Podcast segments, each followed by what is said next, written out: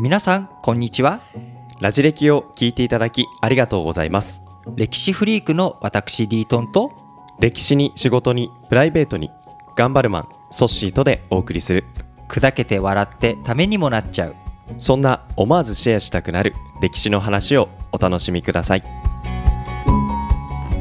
前回に引き続いて僕の知らない人物をリートンが紹介してくれる今回の学びも楽しみです。ということで今回はですね前回スレイマン一世を取り扱ってんでだ扱ったんですけれども今回ははい。そのスレイマン一世のオスマントルコのお隣の国。はい。こうオスマントルコのお隣の国といったらなは分かんないですよね。分かんないでしょうから、えーはい。言うとですね。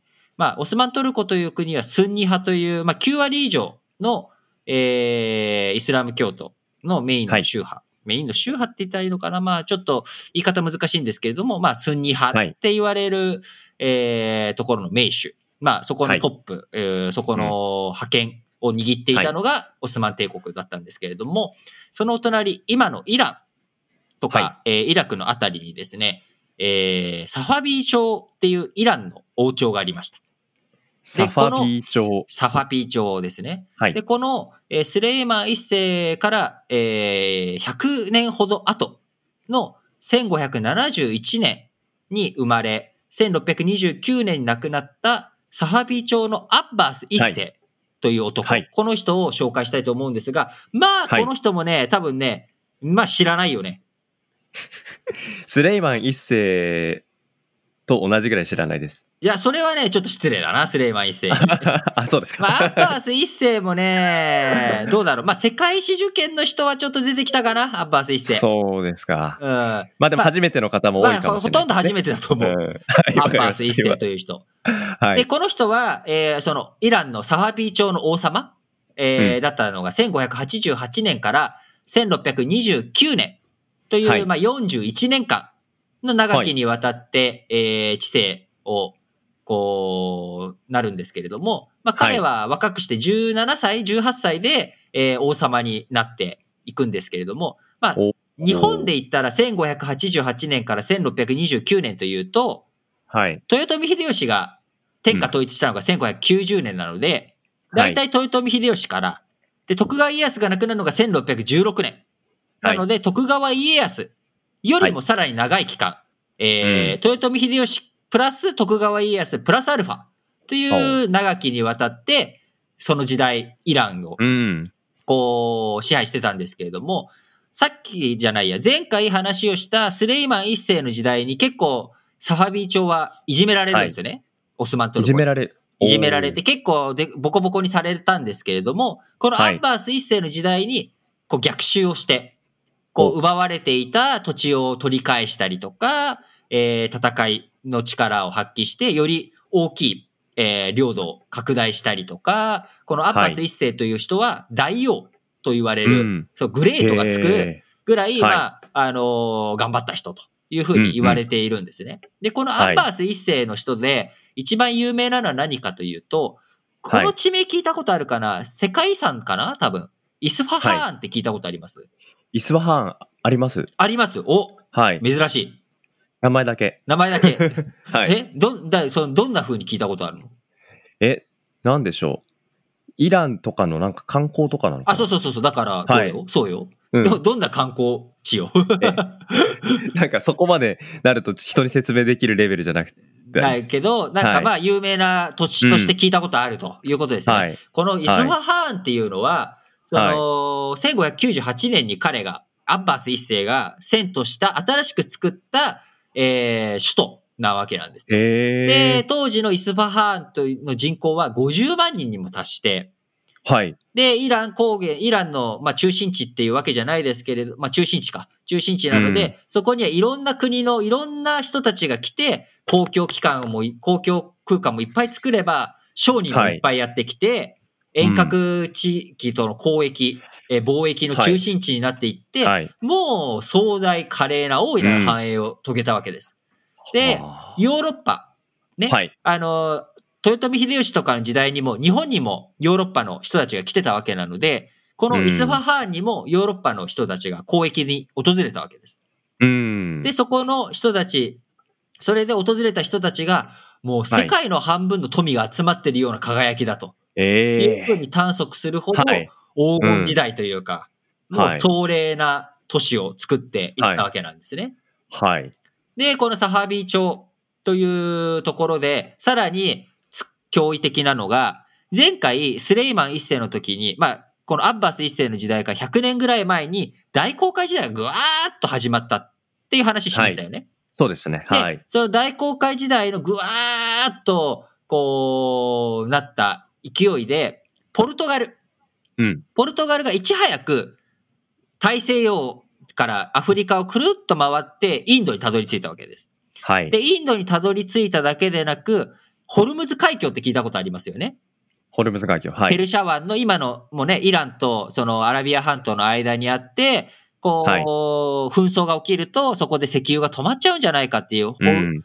ホムルズ海峡っていうのが、ホルムズ海峡っていうのがあるんですけれども、そのホルムズ海峡にホルムズ島っていう島があるんです。で、この島をはい。ポルトガルがはい。占拠してたんですね。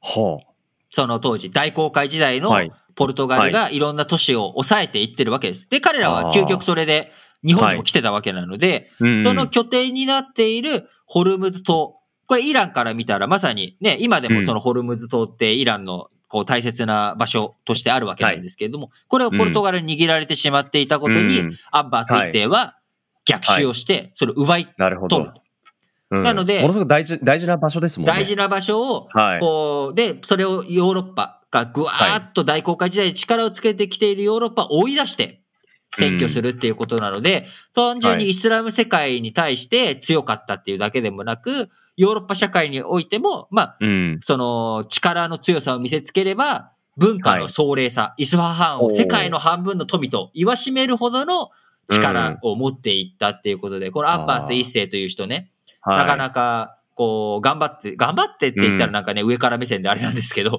あの、すごい勢いを見せつけるわけです。はい。だって彼が作った新しい都市なんですよね。そうです、イスファハンはね。はい。だそういった新しい壮麗な都を作って、今も観光名所として、何も知らないソッシーが聞いたことありますっていう勢いになるっていうことなんですよ。うん。なの、で、このアッバース一世の力っていうのは、こう、特に、あの、メイ君として、彼自身っていうのが非常に、こう、う力強く、う名前を、こう、うん。残しているわけですし、わけなんですが、まあ、そうなると、はい。ソシも大体分かってきたと思うんだけど、この後起きることって何かな、えー、まあ、衰退というか、そうですね。し何がきっかけ？し女性？女性、ああ、女性どうだったんだろうな、パース一世は。あの、あ、まあ、後継者問題ですな。後継者問題。そう。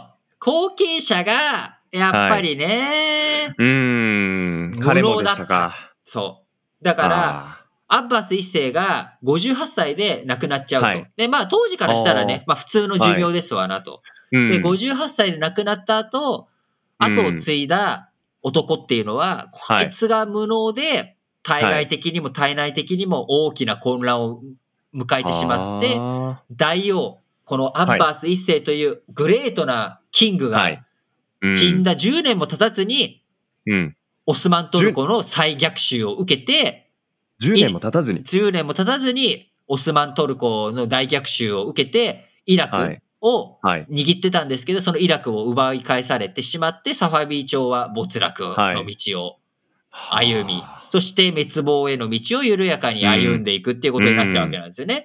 だから、あまりに早い展開ですね。そうなんですよだから前回、今回と続けて僕がやっぱり伝えたいことっていうのは、うんやっぱりイスラム教というものが当時のその15世紀、16世紀、17世紀とかけて、やはりその世界を牛耳るじゃないですけど、うん。世界に大きな力を発揮していたっていうこと、これが一つと、で、やはりどんな社会であっても後継者の問題っていうのは時代、古今東西、古今の、えー今昔もとらわれず、洋の東西をとらわれず、はい。文化うん。の違いをとらわれず、やっぱり後継者の問題っていうのは根深い。そして、これについてうまく活かせるっていうのが、どどうやったらいいいのかなっていうこと、これをね、悩んでいる人っていうのは、こう、会社の企業経営とか、あるいは部活の後継者問題とか、ああ、あの、いろんなところに誰にバトンをどう渡すのかっていうことあると思うんですけれども、まあ、うん。あのー本人がいかに偉大であったとしても、やっぱりそれを受け継いでくれる人、